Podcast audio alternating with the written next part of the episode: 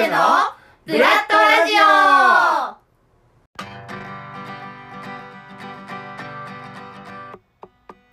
皆さんこんにちは。ブラッドコヨテのピーピーこと小川すずです。さあピーレディゴ第18回です。早いですね。もう20回も見えてきましたよ。それでは今日も張り切っていきましょう。ピーピーのピーレディゴ!ーレディゴ!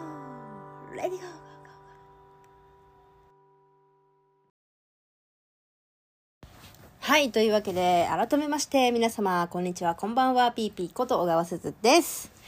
はい。皆様、たくさんのお祝い、おめでとう、ありがとうございましたということで、そうですよね。前回もね、言ってたんですけれども、ね、もう、お誕生日が来てしまいまして、29歳になりましたいやー、もうね、あのー本当にね、ちょっと実感がないのと、あと、やっぱりこうね、や、やっぱりこう、年をね、重ねたくないなという思いもありつつ、でもね、やっぱ時間はね、経ってしまうものでありますから、前に進むしかないということで、はい。まあ私もね、29歳になったということで、さあ今年の抱負というか、今年というかね、29歳の目標というか、ちょっとね、喋ろうかなと思ったりもしておりますが、えー、そんな誕生日当日はですね、あ去年はね、あのーま、コロナが大絶賛流行中で、まあ、今年もね、引き続き流行中なんでございますけれども、えー去年は本当にね、あの、誰とも会わず、一人で家で過ごし、えー実家から送られてきた、えーと、謎のプレゼントと、えー高級なお肉と、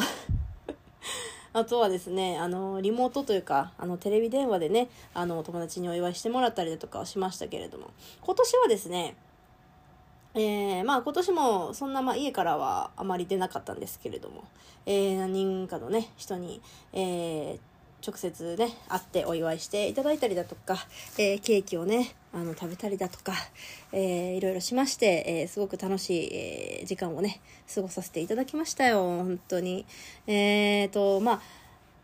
20なんていうんですかね28歳で一番変わったことはやっぱりねあの引っ越したことですかねうんそれによってね私生活がガラッと変わったというかガラッと変わったっていうほどいやガラッと変わりましたね。うんなんかね大人大人になったよ。すごいなんかあのちょうどしかも引っ越しした時期って新生活とかね、新しいこう新社会人のね人たちが頑張るぞっていう時と同時ぐらいに引っ越してだから私もすごい今すごいあの新社会人新社会人のあのモチベーションなんですよね。頑張るぞっていう謎に そのモチベーションでやらさせていただいておりますけれども。あのーやっぱりね引っ越しっていいですよね。うん。やっぱ住む環境が変わるとモチベーションも変わるしやっぱりねお家に人を呼べるっていうことが一番の利点かなと。思いますね。友達とかも結構ねあの最近あのよく遊びに来てくれるんですけれども。なんかねやっぱ前の家だとね狭くて人が呼べなかったりだとか本当にね人を入り込むスペースがないくらい狭かったのでやそれに比べてねやっぱりねいやそんな今もめちゃくちゃ広いってわけじゃないんですよ。でもやっぱりこう家にね友達呼んで遊なんかこうねどっか外食するよりもやっぱりねあの密を避けれるじゃないですか。そんないっぱい呼ぶ10人20人呼ぶわけじゃないんでね。1人2人来てねあの楽しくねおしゃべりしたり一緒にご飯食べたりっていうのがね最近のブームでございます。えーそれでまあ楽しいね。誕生日を過ごさせていただいたわけなんですけれども。そう誕生日プレゼントにねあのコーヒーミルをもらったんですよ。わかります？コーヒーミル。あのコーヒー豆引くやつね。あのずっとねあの私ずっと引っ越したらやろうって思ってたことリストがめちゃくちゃあって。まあそのね一個ずつを着実にこう叶えていってはいるんですけれども。豆コーヒー豆をひいてコーヒーを入れるっていうのも一つね目標ではあったんですよね。引っ越したらやりたいことをリストの。であのいや引っ越す前でもできたんじゃないかっていう声が聞こえてきました今。あの聞いてるあのリスナーの方にね。でもいやあ弾こうとも弾けたしねあのやろうと思えばできたんですけど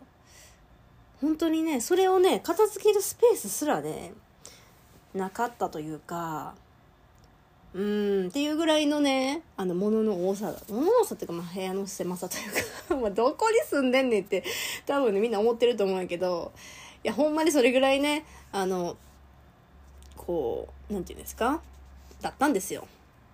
えそれでこうゆっくりこうコーヒーを入れるスペースもないし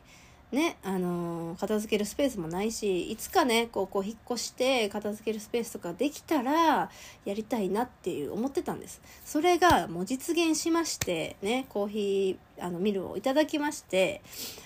でね、もうさい、あの、コーヒー豆もね、いただいて、ガリガリして、豆をひいて、飲んでおります。いや、本当にね、あのーやっぱ引き立てって、まあ私もそんなにコーヒーに詳しいわけじゃないんですけれどもねあのーやっぱりねふなんていうんですかその自分で豆をひいたっていう一工程があるだけでいつもより美味しく感じるっていう ただそれだけのあの私のねあのなんていう感覚？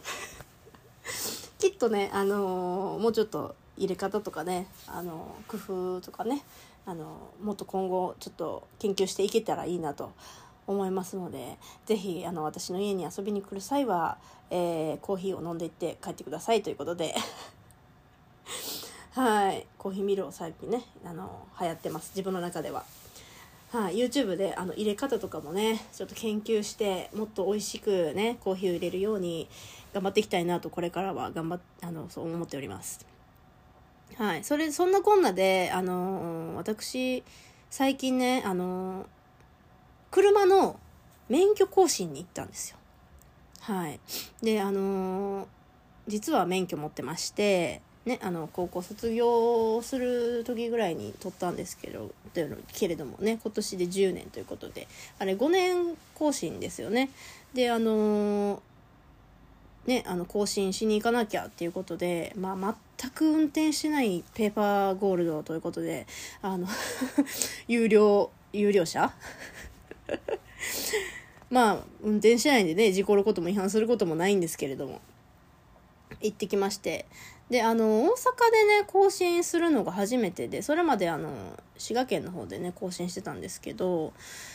今年ね初めて大阪で更新しるしるということでまああの門真のあの免許試験センターみたいなところまで行こうっていう話になって 話になってっていうか、まあ、自分の中で誰とも話してない誰とも話してないけど自分の中で、うん、行こうそこに行こうっていうことになりましてであのね当日あのまあ迷うかもしれないと。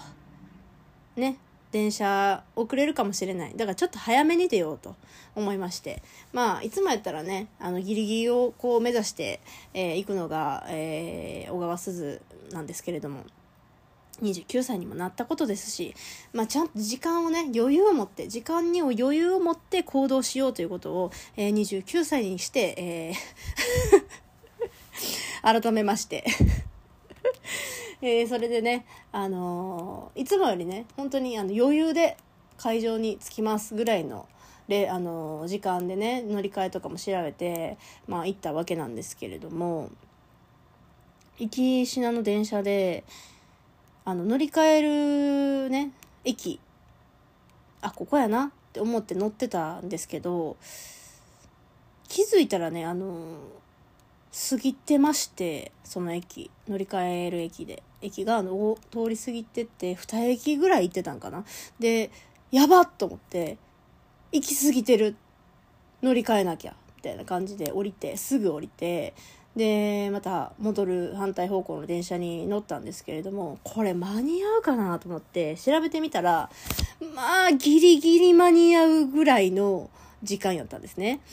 やっばどうしようと思ってあのその門真のその駅最寄り駅が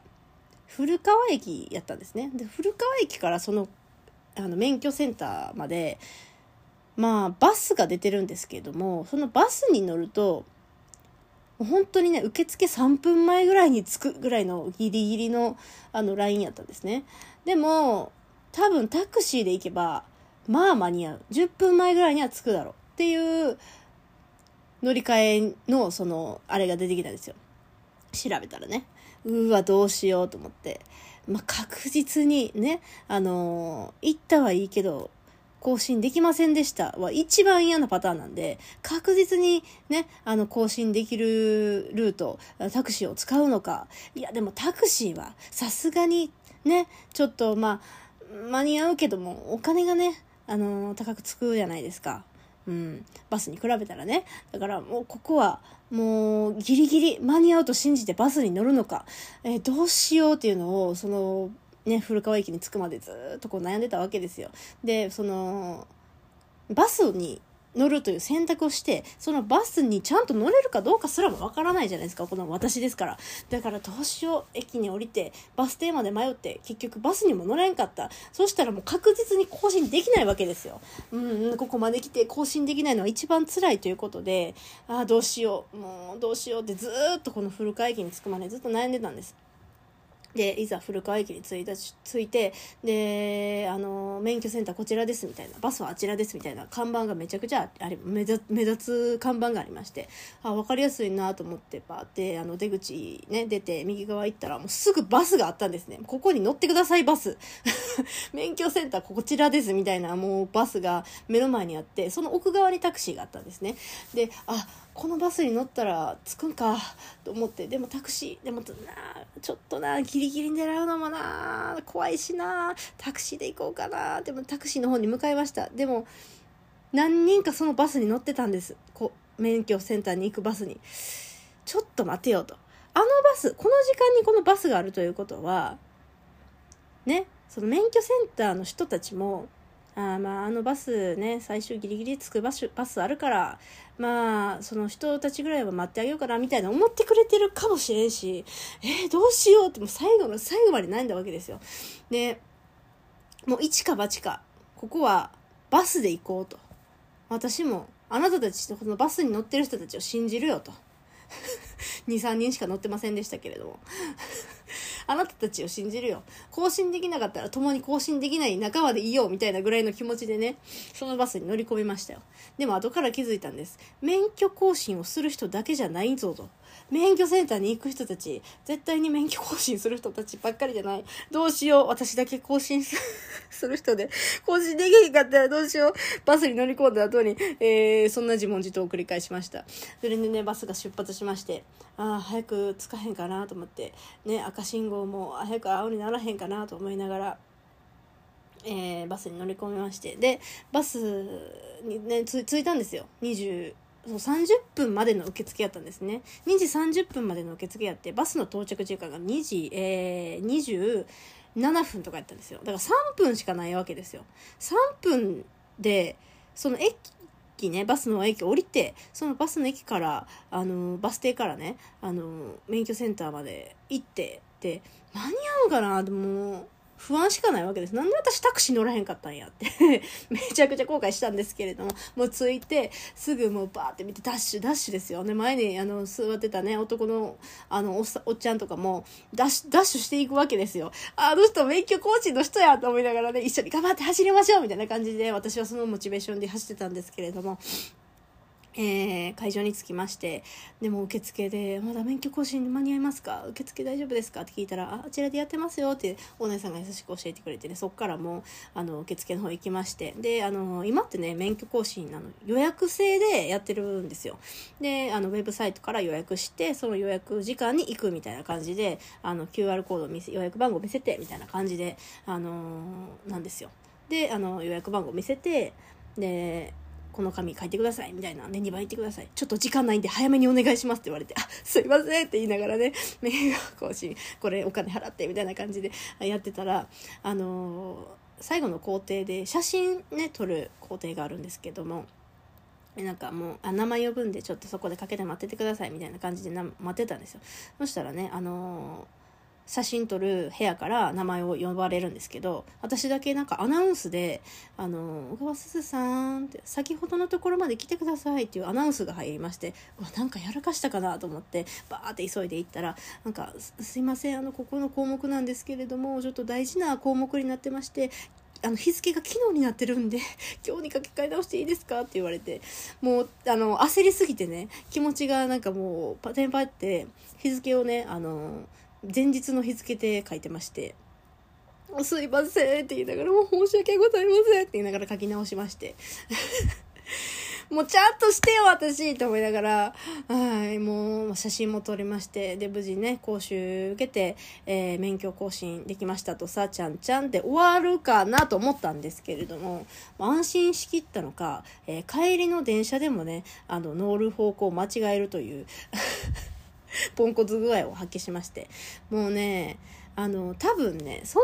なにね、あの、スムーズにいけば、時間もかからないし疲れもしなかった、ね、あのダッシュがなかったら疲れもしなかったであろうあの免許更新なんですけれどもいろんなことがあったせいであの一日ねなんかすごい疲労感に、えー、見舞われましたね。うん。だから皆さんもねあの知らない土地に行く際は、えー、事前に調べてちゃんとここに乗り換える駅を間違えず、えー、行った方がいいなという私からの忠告でございます。まあ、えー、私はね事前にちゃんと調べてはいたんですけれどもやっぱりね実際行ってみたらねあの迷うこととかもありますのでもうちょっとね時間にあと1本早く余裕を持っていけばよかったのかなと、え思っております。自分の力をあまり過信しすぎないようにね、え皆さんも気をつけていただければいいなと思います。はい。というわけで以上。ピーピーの最近トークでした。はい。ということでここからはこちらのコーナー。お便り来ました。こんなコーナーあったかっていうもうただただタイトルコールしたいっていうだけのね、あの、私の、あの、願望でございました。ということで、なんと今日はですね、お便りが届いております。嬉しいありがとうございますということで、紹介していきたいと思います。えー、ラジオネーム、A, here we go さんからいただきました。ありがとうございます。えー、ピーピーさん、こんにちは。こんにちは。えー、先日はお引越しお疲れ様でした。もうお引越しの、さおお引越し先の暮らしにはなれましたか？えー、もう随分慣れました。だいぶ散らかってきております。えー、そしてそしてお誕生日おめでとうございました。ありがとうございました。えー、お誕生日を迎えられて今年はこれをやりたいというような楽しみにしていることは何かありますか？うん、なるほど。これはね、ちょっと後で。うん、いや、もう今答えようか。えっとね、えっとね、劇団ではね、劇団ミーティングでは話したんですけれども、ちょっとこのラジオのテーマソングをね、みんなで作りたいなという願望はあります。はい。えー、そして、えー、あ、さて、カバーに挑戦のリクエストです。ありがとうございます。最近、ボカロ曲のような楽曲が流行っていますが、私が聴いていた時代の懐かしいボカロ曲をぜひぜひ、ピーピーさんに歌っていただきたいです。お、なるほど。うん、うん、うん。ただ、名曲だらけで選びきれなくて、なんとか3曲には絞りました。苦笑い。えー、ピーピーさんのインスピレーションで選んでください。どの曲が選ばれるか配信を楽しみにしています。えー、それでは、お体に気をつけて素敵な日々を、えー、過ごしてくださいね、とのことです。ありがとうございます。えー、ヒビゴー、ヒビゴーさん、ありがとうございます。えー、っと、そうですね。先ほども言いましたが、えっと、何だったっけ？今年はこれをやりたい。今年はこれをやりたいっていうのは、やっぱりね、お芝居やりたいですよね。うん、やっぱりね、1年間、ほとんどお芝居をせずに過ごすと、なんかね、寂しい。寂しいね。うん、みんなと一緒に汗かきたいもん。ね、今年はできたらいいなと思いながら、うーん、ね、どうなるかわかんないですけれども、無事にやりたいですね。あとはですね、ちょっと来年、まあ、私のね、誕生日が、令和4年4月4日なんですよ。444。2度目の444なんです、私。えー、生まれた時にね、平成4年4月4日で、えー、2度目のね、令和4年4月4日ということで、何かこう、アニバーサリー的な感じでね、イベントをできたらいいなーなんていう願望も少し思っております。はい、ということで、えー、リクエストをいただきました曲、1曲目が Dear えー、 first sound story、シャープ005。えー、2曲目が12あ1925。えー、3曲目がカラクリピエロということで、皆さんご存知ですか？この曲。私ね、あの、カラクリピエロはね、知ってましたけど、あとの2曲はね、知らなかったですね。えー、で、ほんで、この曲、3曲とも聴きまして、まあね、どれもね、いい曲でした。確かに。名曲だなという感じで。どれを歌おうかなとまだ悩んでおります。そうで、ちょっと練習期間もね、いるので、これはね、次回にね、えー、答え合わせじゃなくて、発表したいなと思いますので、皆様どれになるかお楽しみということで、えー、えー、ヒュービーゴーさん、にくいな。えー、ヒュービーゴーさん、リクエストありがとうございました。次回もお楽しみにしていてくださいね。はい、というわけでですね、まあ、今回は、まあ、あのー春ということで、まあ、先月もね春だったんですけど先月は「春になったら」という曲でまだちょっと春にはなってない時に歌う春の曲ということで、まあ、歌ったんですけれどもなかなかね、あのー、好評でして確かに、あの、だいぶ前に一回レコーディング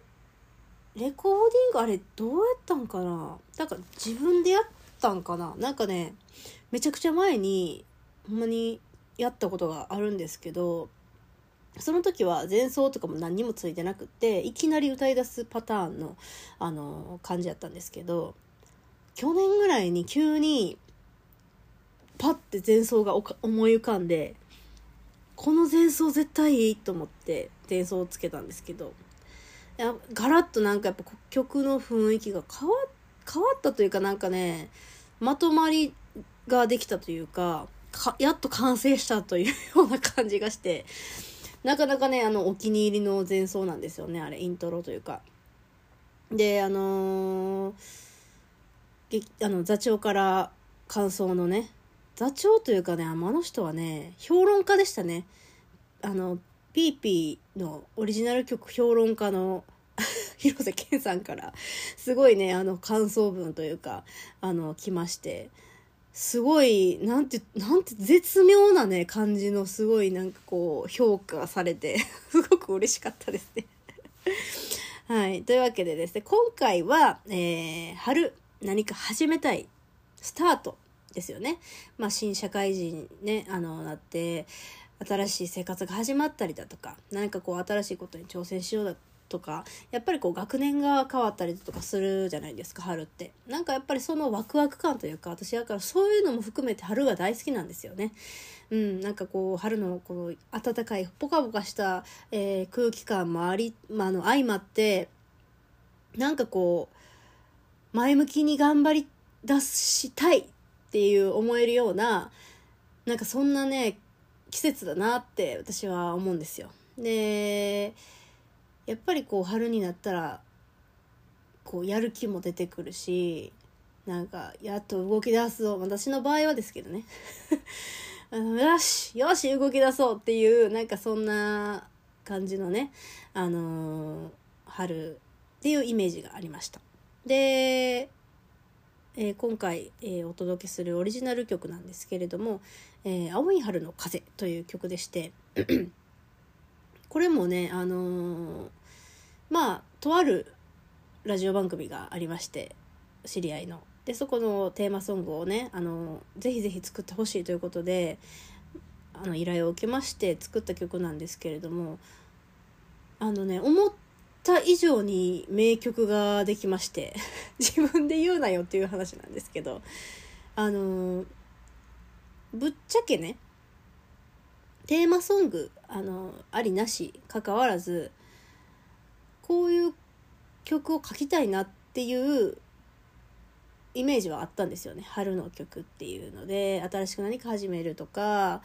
こう前向きに走り出していきたいっていうそんななんか爽やかな曲を書きたいなってずっと思ってたのと同時ぐらいやったっ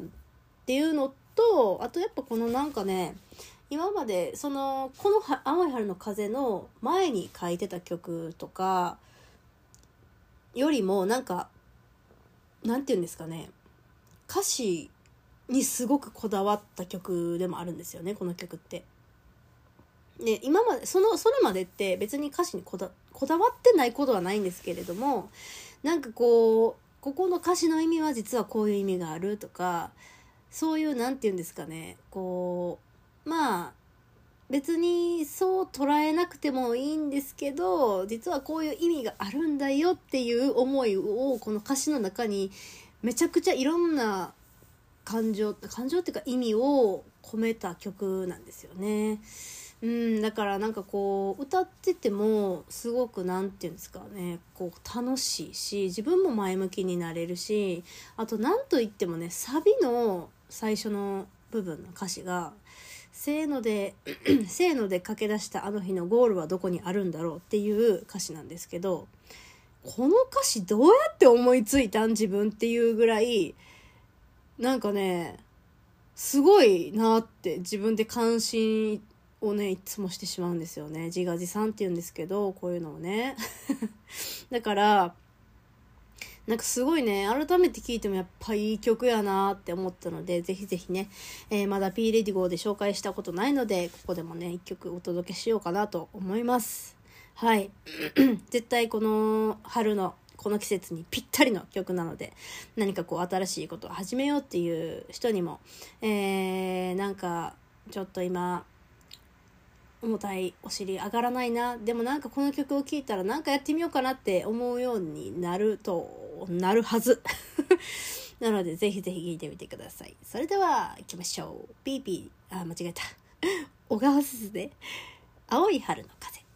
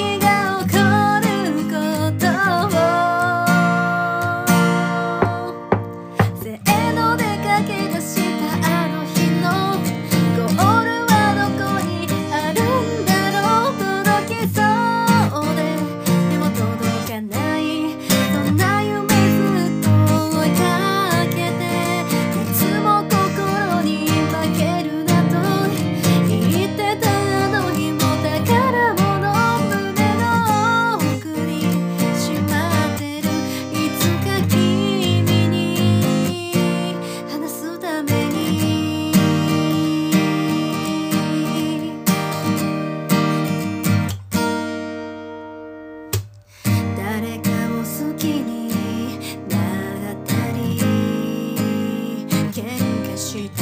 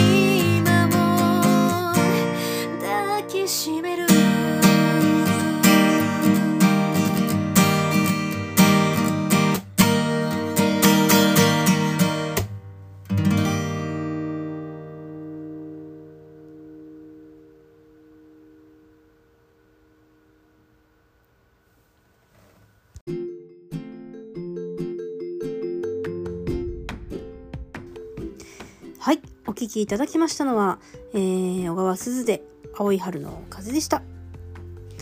というわけでですね、早いことでもエンディングでございます。はい。えー、一つお知らせでございます。はい。というわけで、劇団ピノキオ第11回公演9の方にですね、えー、私、出演させていただきますイェイパチパチパチパチパチ。ということで、えー、これ、この公演もですね、去年のね、あのー、4月、5月に公演予定だったんですけれども、コロナの影響で亡くなって、えー、今年の5月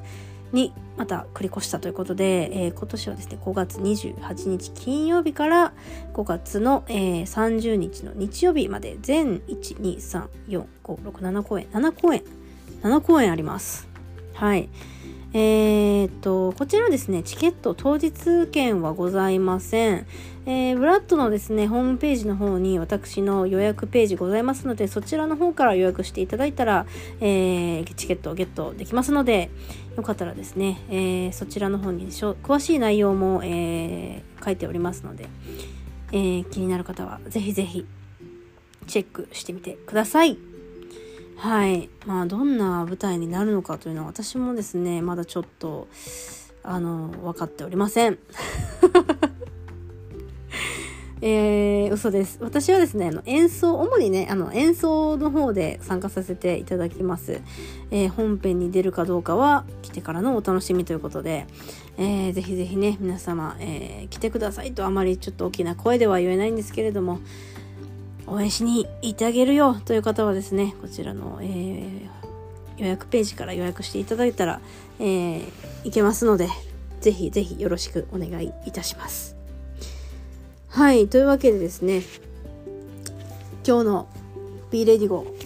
第18回は終わりでございますよ、皆様。楽しんでいただけましたでしょうか？もうね、私串はですね 私串やで。喋り、喋り倒したのと歌い倒したので、もうね、ヘロヘロ。へ、ヘロヘロ。いや、本当にあのー、いや、普通にね、一人でずっと喋れって言われたらね、多分喋れるんですけど、やっぱね、喋るってなるとね、体力使いますね。うん、でもなんかやっぱりね、きっとね、あのー、ね、ブラッド、1年公演空いたじゃないですか。それでさなんかさ生って滑舌がどうちゃらこうちゃらってみんな言ってるけど多分ラジオやってるからまだマシなはず。何もやってない一年ではないはずって私は信じてる。ね。だから、ね、これからも引き続きね、なんかこう、いろんなことに挑戦したりとかしていきたいなと思っていますので、ぜひぜひ皆様応援よろしくお願いします。ということで、えー、次回はですね、座長のちょっとは温度上げましょうかですね、ちょ上げでございます。来週はどんな熱弁をしてくれるのでしょうかいや、最近ね、私あのー、熱弁のコーナーっていうか、ケンさんのラジオ、もうあのね、熱弁最初聞いてる時は、大体こう私寝る前とかに聞くんですけど寝れなかったんですよケンさんのラジオ。最近寝れますね。ちょっと暑さが足りないんじゃないかなっていう感じが。いやそんなことはない。私が暑さに耐えれる体制になったのかもしれないですね。ね、来週はどんな話をしてくれるんでしょうか？お楽しみにということで、また次回お会いいたしましょう。それでは、PP の P レディゴ今日はここまでです。それでは皆さん、またね